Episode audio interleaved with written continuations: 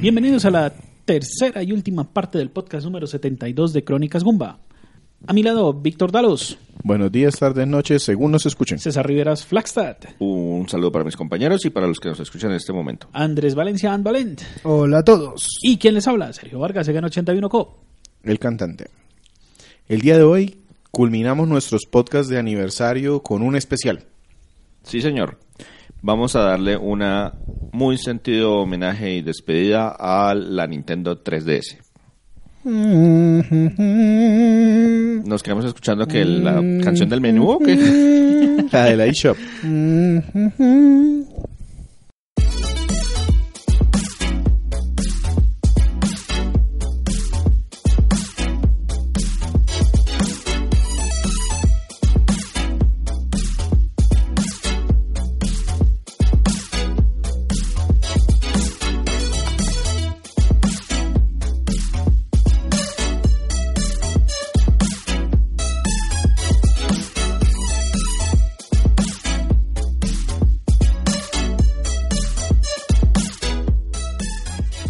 Abarcamos una consolita que nos dio muchísimos juegos? A César, ¿no? No, la consola nos dio muchísimos juegos. Que César no haya jugado nada. Esa consola es diferente. Que, que era más un pisapapeles que otra cosa. Pero fue una consola que tuvo una historia muy interesante. Con longeva también. Sí. Pues yo no sé, yo creo que empecemos con algunos datos básicos. ¿Les parece? Sí. Chichelín. ¿La consola fue anunciada cuándo? Fue anunciada en el año 2010. Sí. Salió al mercado, yo tengo las fechas para Japón, el 26 de febrero del 2011 Chicheñol. y en América el 27 de marzo del 2011. Sí, A claro. un no muy agradable precio, según tengo entendido. Sí. De hecho, la consola fue anunciada en el E3 del 2010 y en ese momento veníamos de una cultura Wii en donde todo era muy blanco, muy gris, o sea, así Y- como presentaciones y muy, muy... Y muy Wii controller, hagamos todo con el control, nada de Y flechitas. el DS y el DS también era eh, tenían como una estética muy Apple, por Exacto, llamarlo de alguna manera. Claro, claro. Entonces salió Reggie con su chaqueta y no se veía nada y de pronto todo el mundo sabía, la consola la van a anunciar ahora y abre su chaqueta y saca la 3DS y la gente aplaudió, pero hubo un montón de desconcierto porque primero errores que después cometería Nintendo de nuevo con Wii U, la consola se llamaba Nintendo 3DS, 3DS. Veníamos de la Nintendo 10, entonces realmente quedaba la duda de eh, si es una consola nueva o es una revisión del Del 10. DS con algún gimmick. Entonces empezaron a hablar de todas las funcionalidades que tenía y las funcionalidades eran que se podía mover, que estaba el 3D estereoscópico, que estaban unas cartas que podían tener realidad aumentada. Sí, claro. Entonces realmente no terminó de convencer porque de nuevo pasa lo mismo que pasó con Wii U. Tú anuncias una consola nueva, pero no anuncias los juegos. Anuncias los gimmicks. Funcionalidades. Ajá, O sea, correcto. anuncias el carro nuevo que te pusiste a modificar, sentado en tu escritorio y miren lo que saque. Y el precio del que habla César es que esto es una consola portátil. Al ser una consola portátil ya Nintendo nos había acostumbrado a unos precios en el rango de los 150 dólares. Y aquí dijeron no, como nosotros somos la Nintendo todopoderosa que vendió cientos de, cientos de miles de consolas en Wii y un montón de DS, se las vamos a vender a 250 dólares.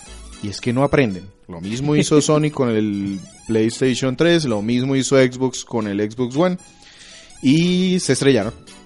Les pasó que se lanzó en 2011, como En dijo marzo, César, marzo del 2011. 27, sí. y seis meses después. Menos de seis meses después, si no tengo entendido. ¿Julio? fue agosto. Anunciaron el- la reducción de precio. Anunciaron primero una reducción de precio en septiembre, para septiembre-octubre, pero agosto llegó a unas ventas que no se parecían en nada a las que Nintendo estaba esperando. Y aquí, te- Estamos aquí les hablando de que tengo la fecha. El julio 28 de 2011, Nintendo anuncia que 3DS tendría un corte a casi la tercera parte del valor de la consola. Es decir, que le redujeron una lo- tercera lo parte. redujeron de 250 dólares a 170. Correcto, entonces ya se pusieron de nuevo más en línea.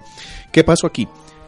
Yo, por ejemplo, no compré la consola cuando salió, yo me esperé hasta octubre, que era mi cumpleaños, porque ya tenía un precio, digamos que aceptable para mí, y eso hizo mucha gente.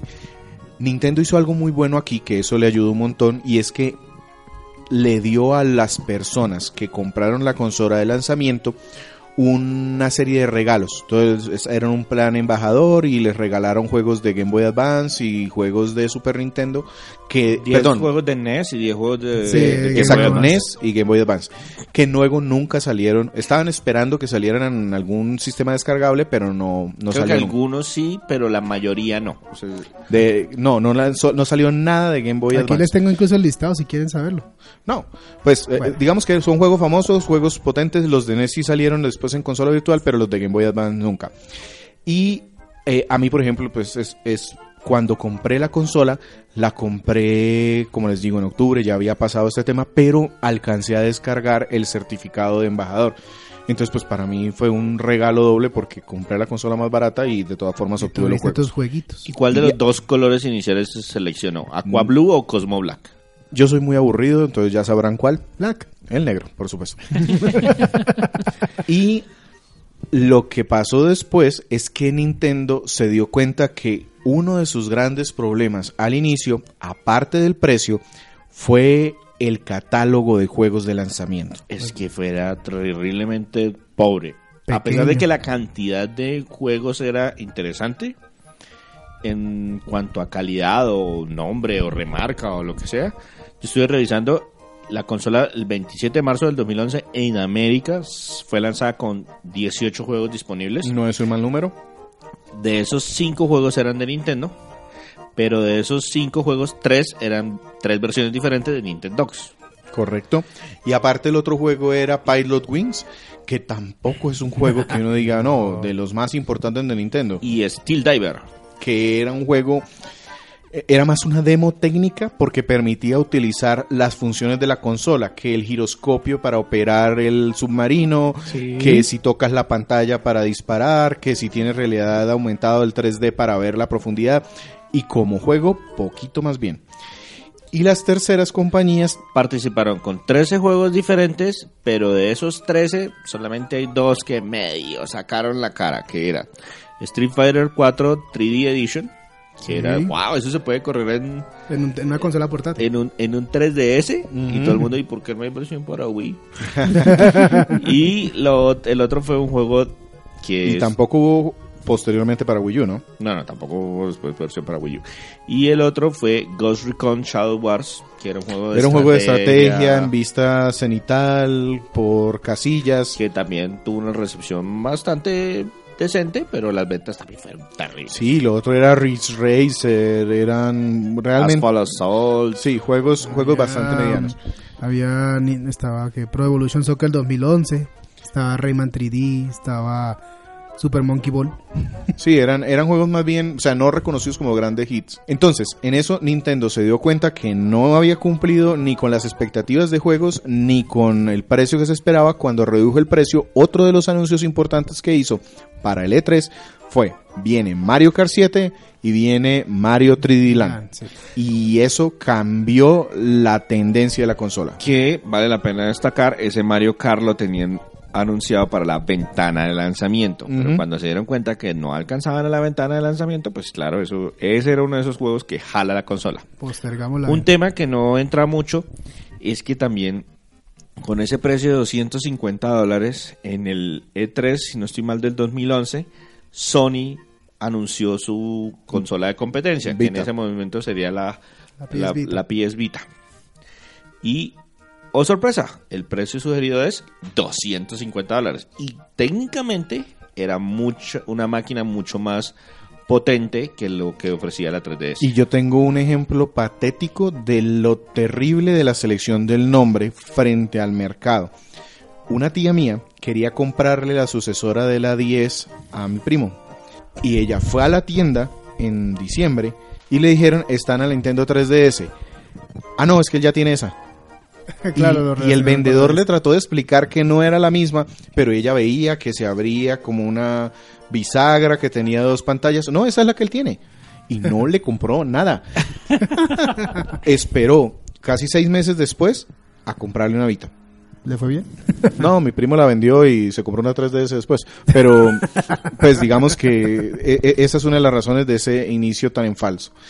Después, digamos que levantó mucho más. Nintendo empezó a meter la carne en el asador, es decir, sus juegos pesados, como les decíamos, Mario Kart 7 y, ¿Y 3D Land? Mario 3D Land, pero des- detrás de él llegaron muchísimos juegos más de los que de pronto no vamos a nombrarlos todos, pero nos tenemos un top que más adelante de pronto les decimos que consideramos en ese top en algún momento. Yo quisiera hablar un poquito de la consola como tal. La Sí, par- el correcto. aspecto técnico. La versión original de la consola, porque esa, ese aparatico ha tenido cinco revisiones diferentes, de que yo les voy a mencionar por lo menos las fechas y más o menos alguna diferencia, después de que Víctor nos explique Yo no cuál le- es la base. Sí, yo no les voy a hablar del procesador y que no sé qué. Básicamente son dos pantallas muy parecidas a los que tenía el Nintendo 10, pero la pantalla superior tenía la particularidad de que manejaba un efecto parallax. Era el mismo, yo no sé, los que han tenido unas reglas viejas de esas que si usted las claro, uno la giraba de volteaba un holográficas, exactamente. Ese es algo muy parecido. Hay una cámara que rastrea los ojos del... En la versión original esa no, Mm, esa eso no era una cámara. funcionalidad. Ah, En la eh, versión- sí, perdón, perdón. Tiene en, la, razón. ver- en la versión, bueno, primero que todo las dos pantallas. El, de- el Nintendo DS tenía también dos pantallas, pero ambas pantallas eran de la misma De la resolución. misma resolución y el mismo tamaño. 320 por 240 y Ujú. la de abajo era eh, Táctil. táctil con Sí. un solo punto de contacto, es decir, no era capacitiva sino resistiva. Por eso se necesitaba un lápiz, eh, básicamente también porque era una pantalla suave, no era una pantalla de vidrio. Exacto. En el 3DS, entonces la pantalla de arriba cambió significativamente, la expandieron, la resolución la aumentaron, era una pantalla de 400 por 240, de hecho decían que era 800 por 240 por el efecto 3D, y lo que hacían era que le mostraban, entre comillas, dos imágenes diferentes a cada ojo. Pero si usted se movía un milímetro a la derecha, dejaba de ver el 3D. Sí. un milímetro a la izquierda y dejaba de ver el 3D. Y muchos de esos juegos, como una otra de las novedades era la, la capacidad de mover la consola. Entonces- giroscopio. o juega o le pone 3D. exactamente. Y muchas personas se mareaban con el efecto 3D y ¡pup! baja. Lo volvió bueno era que le pusieron un slider como para uno- uno- una graduar la profundidad. Exacto, que le permitía manejar la profundidad y si no deseaba, apagarlo. Apagarlo también servía para otro tema importante. Ahorrar batería Sí. porque la batería tenía una duración entre 3 y 5 horas dependiendo del, hardware, del software utilizado que para una consola portátil resultaba un poco corto. Sí, sobre todo porque veníamos acostumbrados de casi 8 o 9 Ujú. horas que daba la- las últimas versiones de la Nintendo DS. Después de eso tenemos, como decía eh, César, la pantalla inferior táctil. Entonces muchos de los juegos de Nintendo 10 que basaron su jugabilidad en eso podían utilizar o actualizarse a esto. Pero vemos que aquí se redujo esa, ese uso de esa pantalla táctil. Muchos de los juegos que llegaron a 3DS empezaron a bajarle el uso al táctil porque eso ya no era una novedad. Retrocompatible con 10, esa era una gran ventaja. Uy, de sí. hecho, yo me aproveché muchísimo Yo de eso también, porque mi también. primer juego fue Street Fighter y después me esperé a Mario Kart. Yo creo que utilicé más mi Nintendo 3DS para jugar juegos de DS que juegos de 3DS. Y yo aproveché porque nunca tuve DS. Y aparte de eso, el- la consolita tenía dos novedades. Originalmente el 10 solo tenía un pad direccional, aquí le agregaron un Circle Pad, así se llama, que trata de emular el movimiento de un stick, aunque no lo hace tan bien. En realidad es deslizar un, un círculo que sufrió con Mario Kart, sufrió posteriormente con Smash. Muchas consolas se descabezaban, ese Circle Pad salió volando y tenían que repararlo muy frecuentemente. Sí, y era bien planito para permitirla cerrar bien la consola cuando... Eh, al principio se hablaba de muchos problemas, que se marcaba la pantalla de arriba con los bordes de la pantalla de abajo, que el mismo ¿Sabes también que, se- que sabe pasaba? Que se marcaba con los con las barritas inferiores, entonces que le hacían de soporte para el cierre y se quedaba marcado allá arriba con las rayitas El también. tamaño era perfecto, digamos, era muy de bolsillo Ah, todavía. no, eso caía en un bolsillo. era bastante, eh, digamos que estéticamente cuadrada, pero Era tenía ergonómico. acabados bastante, digamos que decentes. El Ergonómica no tanto. Ergonómica no tanto, yo me acuerdo... Era muy cuadrada. Y sobre todo para muchas personas adultas, El bastante tamaño. pequeña. Sí, el tamaño, Bueno, el no, tamaño no ayudaba mano mucho. Sí, no, no aguantaba. Aparte, esta consola ya tenía como tal un sistema operativo, por llamarlo de alguna manera, porque 10 era muy directa, es decir, ponías el juego y casi que cargaba el juego únicamente. A pesar de que tenía una interfaz, era muy sencilla. Aquí ya te daba primero un espacio de cómo cuadrar desde los brillos hasta el acceso a una futura tienda digital, porque no estuvo de lanzamiento y se demoró bastante en salir Sí. Conexión a internet y un montón de cosas accesorias que utilizaron en dos juegos y no mucho más. El giroscopio, como decía César, muchos de los juegos se podrían controlar moviendo la consola de un lado para el otro. Pero si tú tienes que mirar la pantalla y moverla al mismo tiempo, muchos de los juegos realmente no se podían aprovechar eh, No, ese control muy, por muy giroscopio. incómodo. Y lo otro era realidad aumentada, Sí. que se utilizó muy poquito también. De hecho, creo que únicamente las cartas que venían originalmente con la consola, que permitían a través de las cámaras.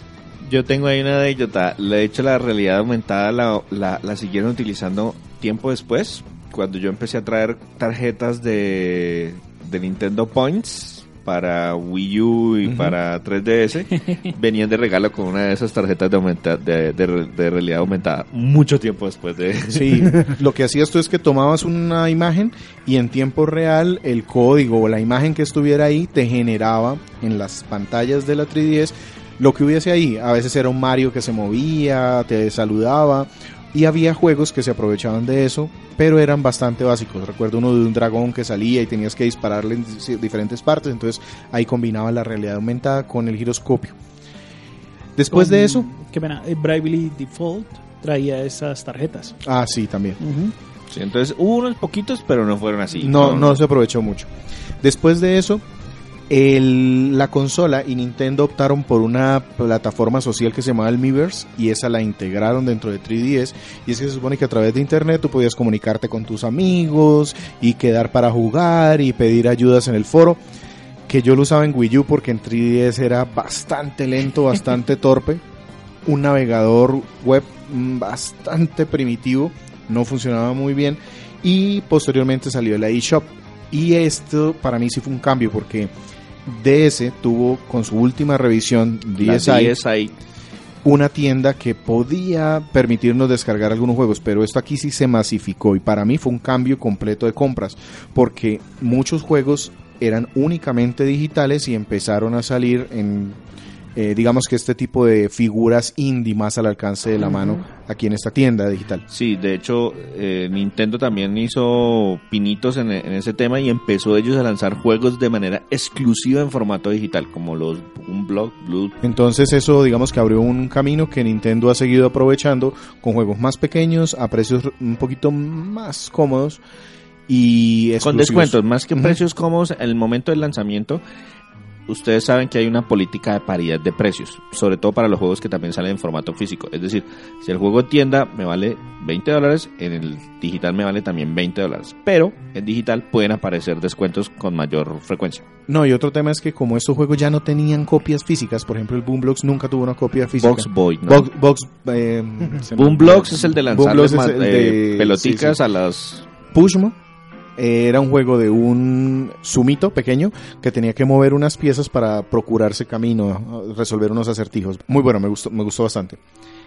El, un cambio también grande que hubo en esta consola es que, como decía César, empezó a permitir juegos que nunca se habían visto en una consola portátil. El caso de Street Fighter 4 era un juego poligonal, era un juego de mucha más potencia que con todos los sacrificios del mundo se pudo llevar a 3DS. Sí, en cuanto a potencia gráfica, el 3DS se ubicaba más o menos entre la generación del PlayStation 2 y el PlayStation 3, tal vez. Sí, hubo algunos remakes incluso de juegos de esa época para más que remakes como ports. Sí.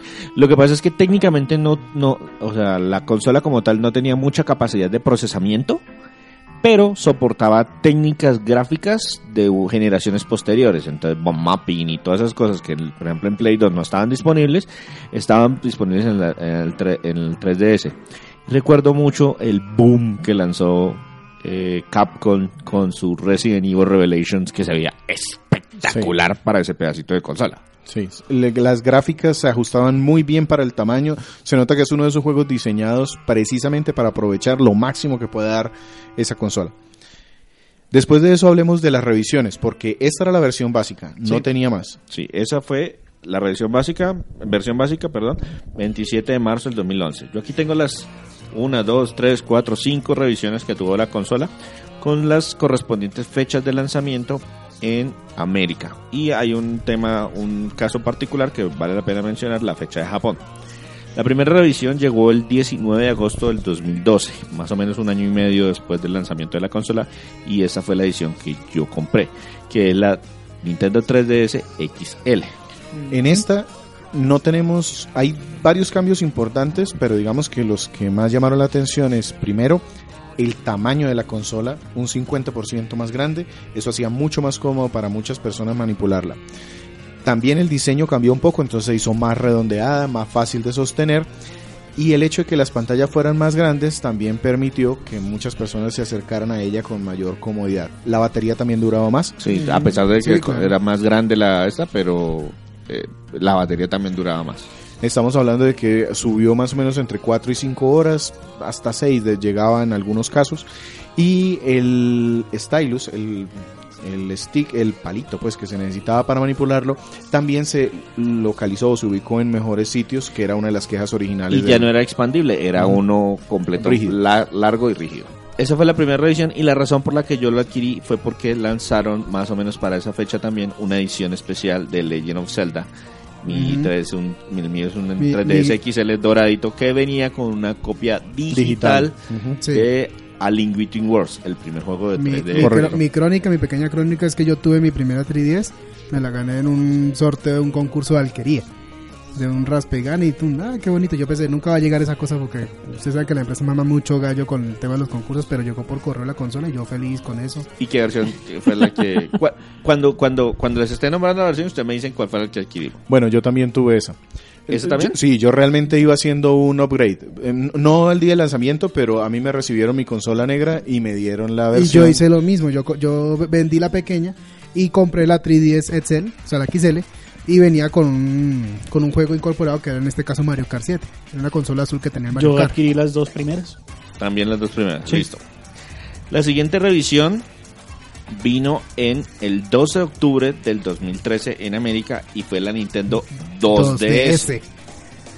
Y nosotros preguntamos por qué esa consola, ¿por qué? Es decir, nos fuimos para atrás. sí, exacto. Esta consola, según dice Nintendo, fue primero para buscar un nicho de mercado de menor precio.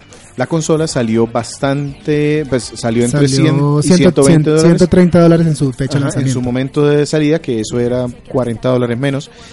Estaba destinada a un público mucho más joven porque era una consola más liviana, no tenía bisagras, entonces No se podía cerrar. No se podía cerrar.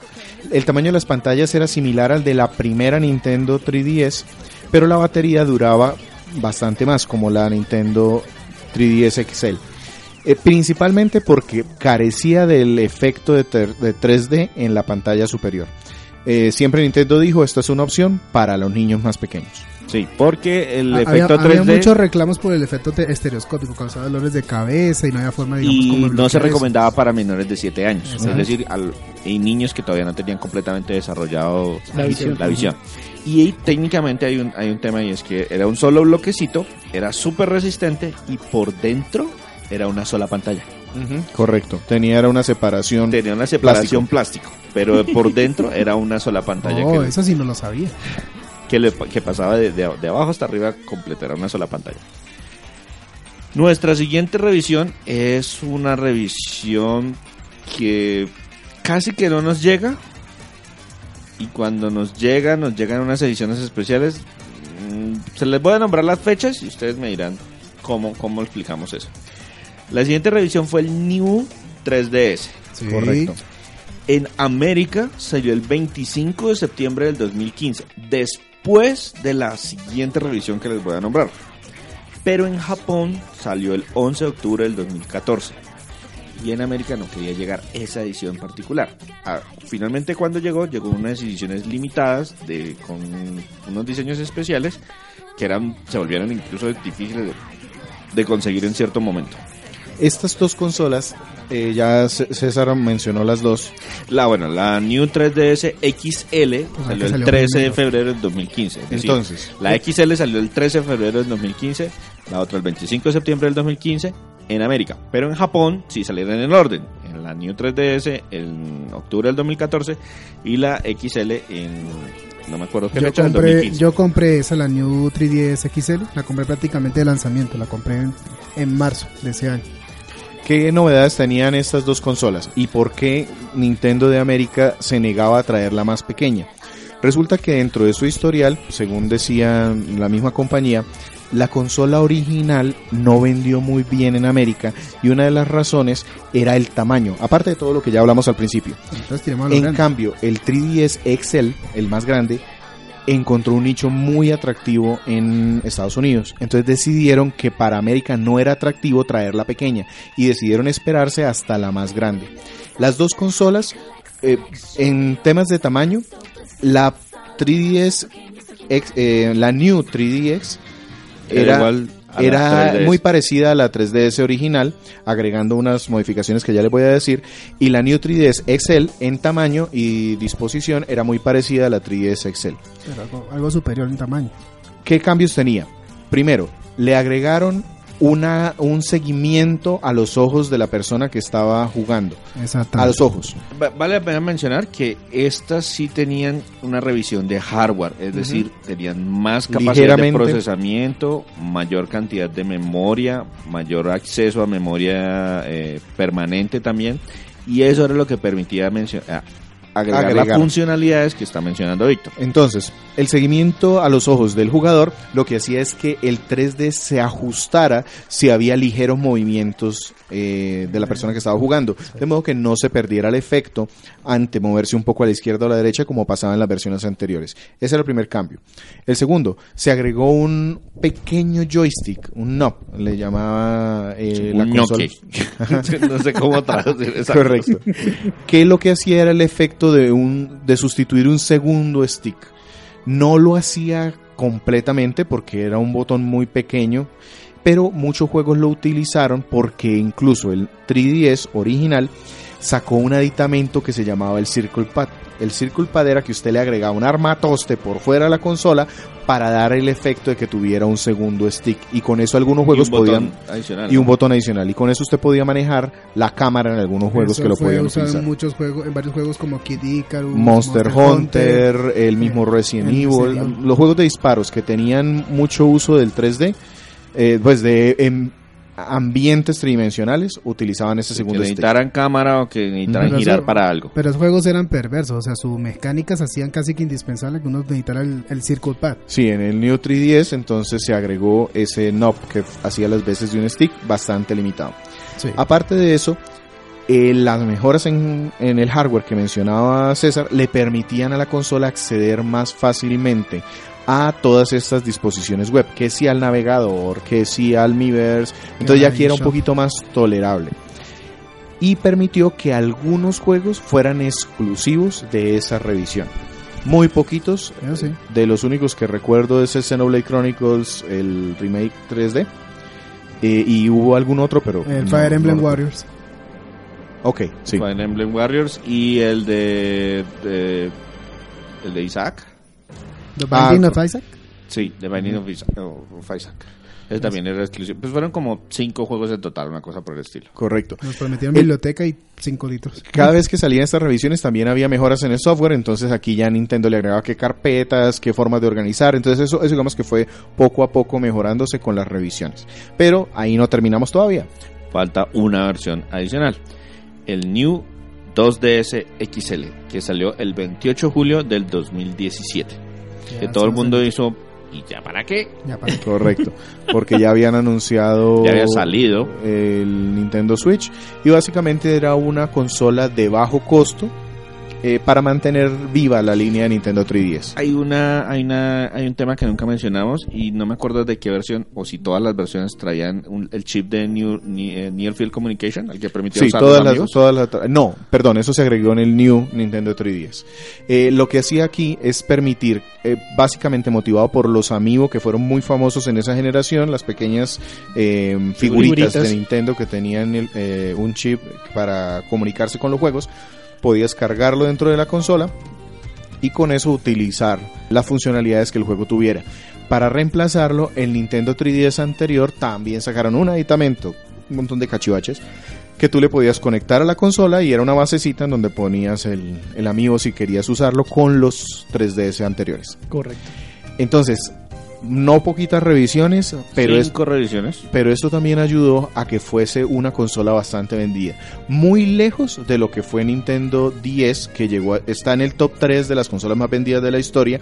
Esta consola entró, está entrando al top 10 de las consolas más vendidas de la historia, que no es fácil de decirlo, pero pues todavía no, no alcanzó. el- Y si hacen las cuentas más o menos, eh, se lanzaba una revisión del, del hardware más o menos aproximadamente cada año y medio. Sí. Que muchos están pensando como no, que, qué tanto de eso se va se heredará ahora. se heredará ahora la Nintendo Switch, que ya va en su primera revisión. por lo Ujú. menos. Pues sí, digamos que es una versión más que una revisión, una, una versión portátil. Esta es la consola para tiempos presentes bastante limitada, pero para cuando salió, 2011-2012, era bastante potente. Esto permitió que muchos juegos fueran tridimensionales, algo que 10 tuvo muy poquito o casi nada. Sí, las capacidades tridimensionales del 10 estaban equiparables con las del PlayStation 1, el Nintendo 64, con algunos efectos de manejo de texturas superior que les permitía lucir un poquito mejor. Pero la mayoría optaba era por hacer los juegos 2D con algún fondo en 3D o con el personaje poligonal o algo sencillito. Entonces, ¿les parece si hablamos de los juegos y después terminamos con las memorias de las consolas? Por supuesto. Entonces, sobre juegos, como les, di- les decía anteriormente, nosotros tenemos un top en nuestra página, un artículo escrito. Este artículo es de noviembre del 2016, ya pasó algún tiempo, y realmente sigue muy vigente después de revisarlo, porque después del 2016 fue muy poco lo que realmente Nintendo agregó. De eso quiero hablar un poquito aquí al Sí, final. más que lo que hicieron fue traer ports de otras consolas, otros dispositivos y adaptarlos a, al- a la, a la Nintendo 3DS. Ujú. Entonces ahí salió Luigi's Mansion, un juego que era de GameCube que decidieron traer para no dejar sin catálogo la consola. Salió un Kirby eh, Epic Yarn, creo que era se llamaba, el de Wii que también hicieron un port. El de Wii U. El no era de Wii, era el de Wii. Entonces el de Wii U que trajeron fue el de Yoshi. Ajá, correcto. El de Yoshi sí trajeron ese juego, lo portearon. Eh, hubo también un par de, mm, em, digamos que juegos más pequeños que metió Nintendo directamente. Eh, uno de un armadillo por ahí en una versión y una revisión, pero pues más de eso no hubo después del 2016. Y como juegos muy importantes, yo quiero nombrar estos que tenemos aquí en el top y pues nombramos otros muy largos. Super Mario 3D Land, sí, es Mario otra vez, sí, es Peach que se la secuestró Bowser, pero utilizando las habilidades de la consola le pusieron, digamos que un toque, un giro a los niveles, entonces ya no jugábamos linealmente, sino que muchos de los niveles nos daban una perspectiva cenital de Mario. Era más como isométrica. Sí, exacto. Era como, como una diagonal, pero entonces pues nos podíamos mover hacia el fondo, hacia adelante, y eran como pequeños dioramas, eran como áreas restringidas para, para a, trabajar con las limitaciones de la consola, pero pues y utilizar el efecto estereoscópico el- y que todo se viera en 3D. Entonces, como era un cuarto pequeño, pero había como un ángulo adecuado, se veía la profundidad y la altura de los saltos. Además fue el retorno del Tanuki Suit, que eso era muy importante, era Mario Colitas y colitas para arriba y colitas, y era la temática del juego y todo era con colas y al Mario le pusieron una cola y no, No le gusta el. Hubo muchos otros juegos de plataforma. No, ese, ese juego tiene otra particularidad y es que el juego como tal, la base es muy cortica y muy fácil de terminar. Pero la cantidad de contenido adicional que hay dentro del cartucho es enorme. Sí, es un juego relativamente largo. Tenemos Donkey Kong Country Returns, que es un port del juego de Wii. New Super Mario Bros. 2, que era Mario en 2D. monedas, en 2D, 2D, Mario el monedas, clásico, pero entonces ahora era un récord de cole- recolecta monedas y compárate con el resto del mundo. Vendió bastante bien. Kirby tuvo muchísimos juegos de, de plataforma, tuvo más de cuatro juegos. En este caso, Kirby Planet Robobot es uno de los exclusivos de la consola y jugó bastante bien. Tengo luego Mario Kart 7 que había gente esperando Mario Kart 7 para comprar la consola. Y sin duda que hizo Maravillas. Maravillas. es el juego la- más vendido de la consola. un online relativamente estable, unas gráficas decentes. Si ya la comparas con juego con Mario Kart 8, pues está muy lejos. Oh, Pero el sí. control sí funciona muy bien. Hereda mucho de lo que se había visto en Wii. y lo mejoró para poderlo tener portátil. Además, muchísimas pistas y muchísimos modos de juego. Exactamente. Sí. Además que incluyeron el, el, el premio 7, Ujú. que son los 7 premios que se Esa era una novedad y hacía una locura en los Claro, en, eso- en el online. Aparte de esto, eh, está el juego de Sonic and All Star Racing, no es tan bueno, y hay varios juegos de... no, no, eh, digamos, el juego es muy bueno, el original Sonic, pero esta versión de 3DS venía tan reducida y tan capada que parecía un juego diferente. Aparte hubo varios juegos en el lanzamiento de carreras. Estuvo el Asphalt, estuvo Ridge Racer, pero curiosamente los juegos de carrera salieron al principio por terceras compañías y ya hacia la mitad y el final de la, de la vida de la consola no salió nada más. Era solo Mario Kart y para de contar. Había muchísimos RPGs en la consola, de los que resalto Etrian Odyssey. Yo tuve el Millennium Girl, es un juego de cartografía y RPG por ahí mezclado, pero aparte de Y eso... era con un nivel de, de- de dificultad más bien elevado, pero Ujú. pues, sí, nosotros jugamos mucho RPG en esa consolita. Legend of Legacy, el Xenoblade Chronicles que les comentaba anteriormente, están aquí metidos.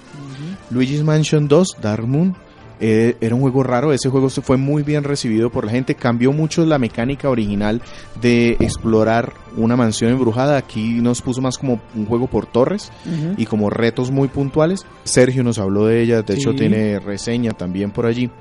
Y tiene otras opciones, hay juegos raros como el Metroid Federation Force, el Zelda Triforce Heroes, que eran juegos que trataban como de explotar este online, este multiplayer permanente, en donde necesitas otras personas para colaborar. Shin Megami Tensei 4, otro RPG esos duros, puros, largos, ese también tiene podcast por parte de nosotros. Pero tenemos Bravely Default, Tales of Abyss, Persona Q, Dragon Quest 7, Seven Dragon. Persona Q2, de hecho, que también recibió muy buenas reseñas y fue uno de los juegos que no están, por ejemplo, eh, no se tuvieron en cuenta para esa top que publicamos en el 2016 porque no había salido, es No había reciente. Un montón de juegos de Pokémon. Y Pokémon vende como galletas. Entonces está Pokémon XY, Pokémon Sol, Pokémon Luna, Pokémon Ultra Sol, Pokémon Ultra Luna.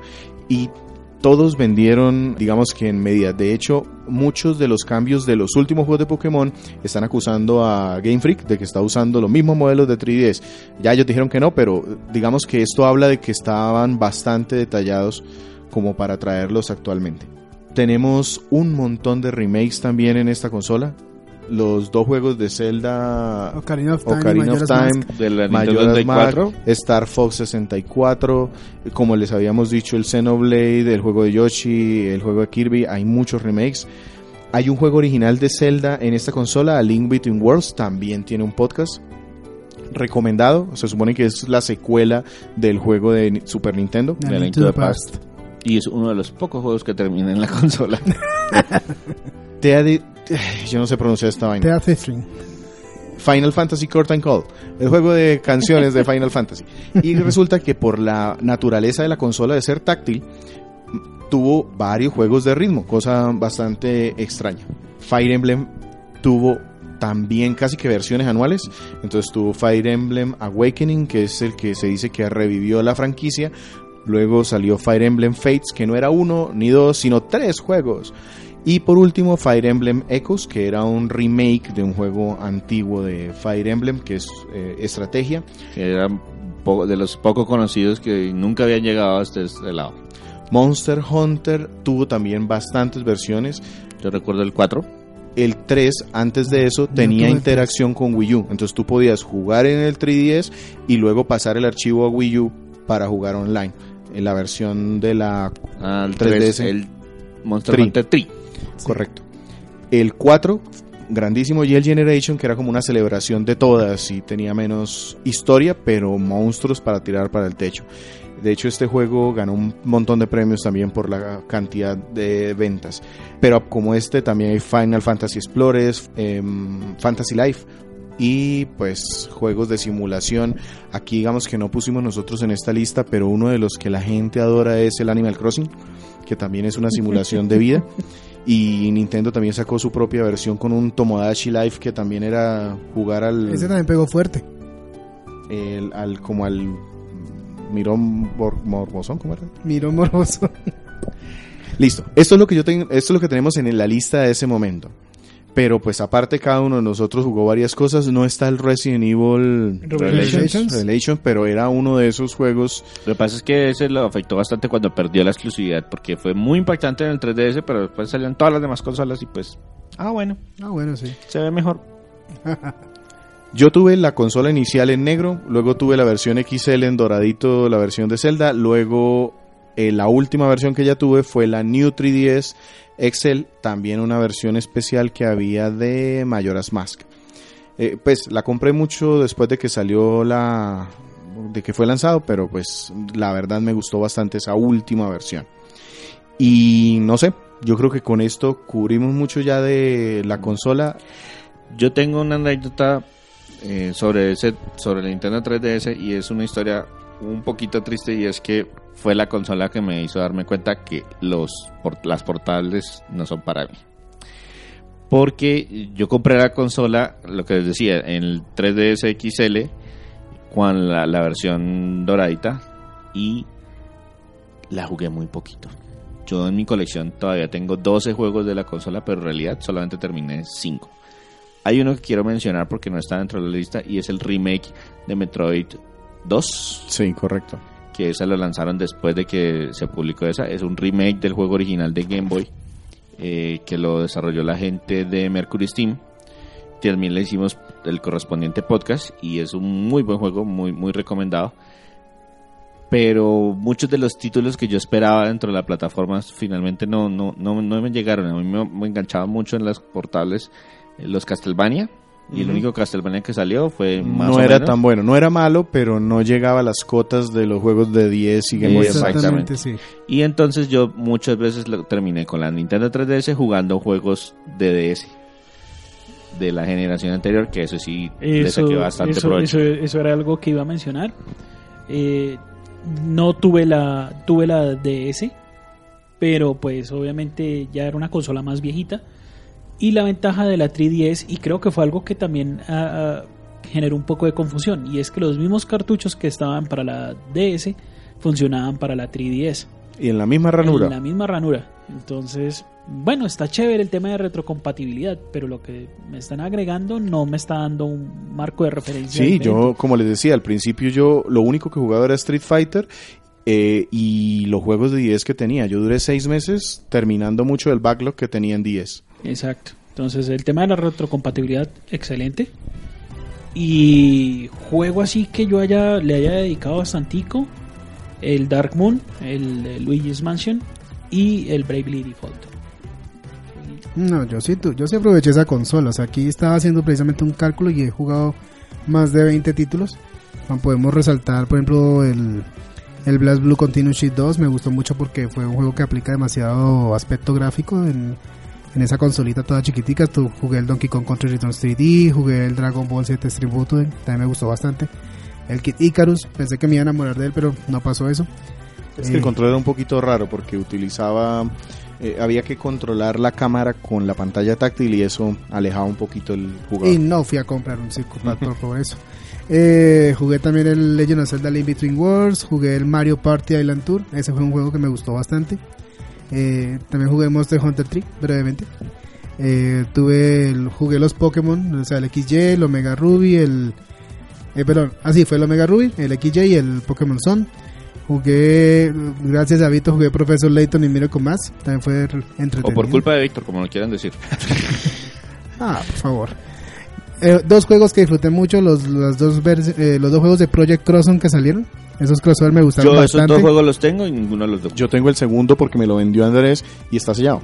Yo tengo los dos primeros. La- el primero en una edición limitada. Sí, yo lo jugué y lo terminé. ¿Cómo vas No, a usted, los, usted lo terminó, yo lo tengo sellado. Ah, tú lo compraste y lo tienes sellado. Cuando dice que se lo vendió es porque hicimos un podcast de ese Ah, juego claro, y lo convencí de lo jugarlo y nunca de lo, jugarlo. nunca lo destapó. Sí, definitivamente hay que hacer algo con el tema del contexto y Andrés. Sí, exacto.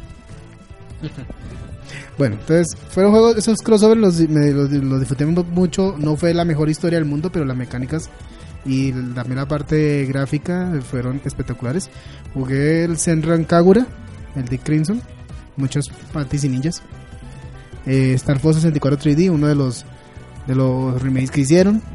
Eh, el Smash Bros. no lo mencionamos, eso fue un, juego de pelea que Sí, lo que pasa es que a mí eh, eh, después de jugar el de Wii U ese me parecía que estaba como muy rebajadito, pero era la posibilidad de jugar Smash Bros. en una consola portátil. No, y sobre todo que salió primero para, para, Para la 3DS Sí, y le después dieron para Wii. como tres meses O sea de, que- de ventaja, una cosa por Sí. Exactamente, entonces nos tocó primero matar goma jugándolo en 3DS para luego poder jugarlo posteriormente en la Wii U. Eh, también jugué el Super Street Fighter, eh, también el Tales of the Abyss, jugué, en comillas. No, un lo juego puse en la consola. el Final Fantasy eh, y por último también el Mario Kart 7 y el Mario 3D Land, o sea que le saqué bastante jugo a la consola. Yo creo que de, de los que estamos aquí, el que más jugó 3DS fui yo porque Sí. me Eso llegó sí. justo en un momento en donde por trabajo tenía que viajar mucho. Sí. Entonces para mí era la posibilidad de seguir jugando y me la llevaba a todos lados sin temor a equivocarme. Le metí miles de horas a esa consola. O sea, no estoy hablando de cientos, miles de horas. Y me sorprendió mucho al principio que salieron muchos juegos de pelea. Eso era algo raro en una consola portátil.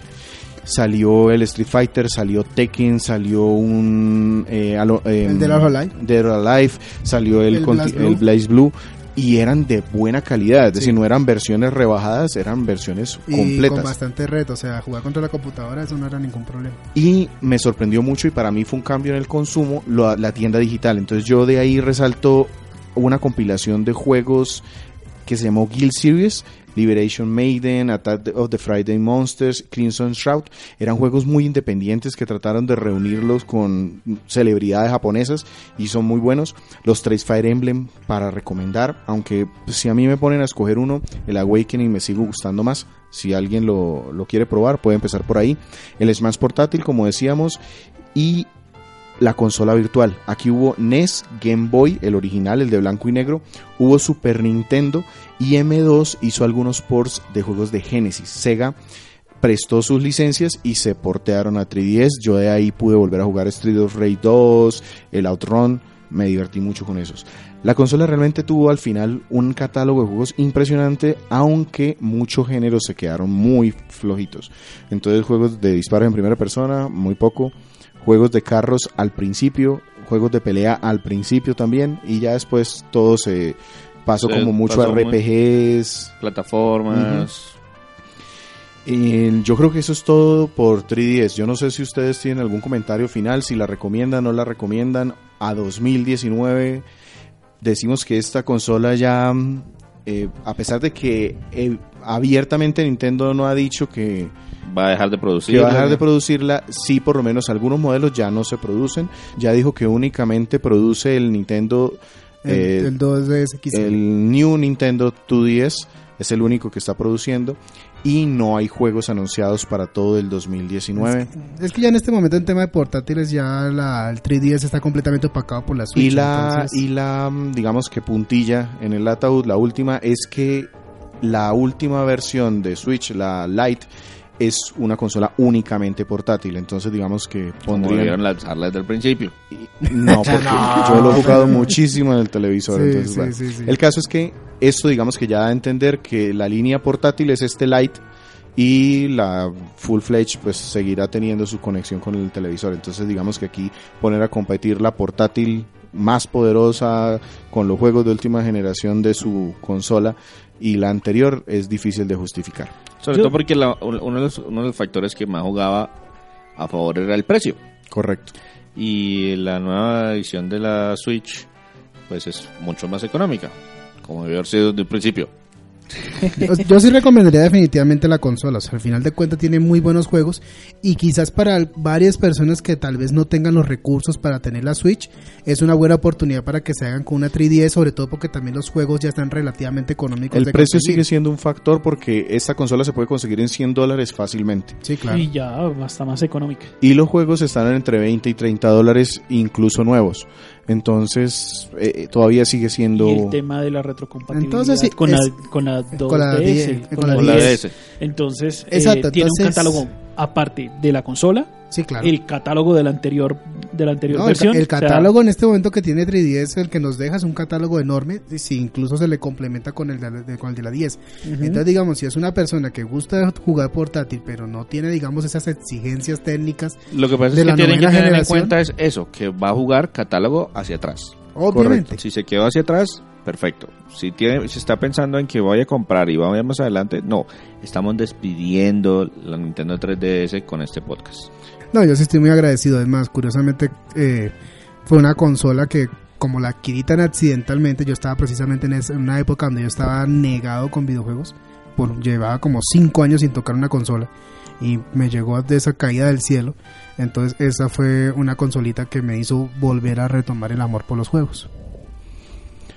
Listo, sin más que decir, Hasta luego. Nuestro podcast se publica.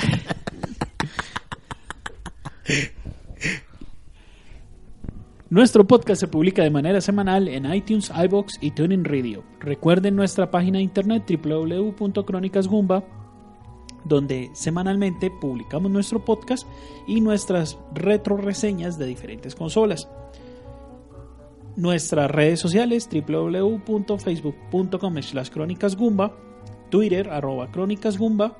En Facebook no olviden seguirnos, ahí estamos publicando constantemente todas las cosas nuevas que salen y también celebramos aniversarios importantes de los juegos retro que tenemos reseñados previamente.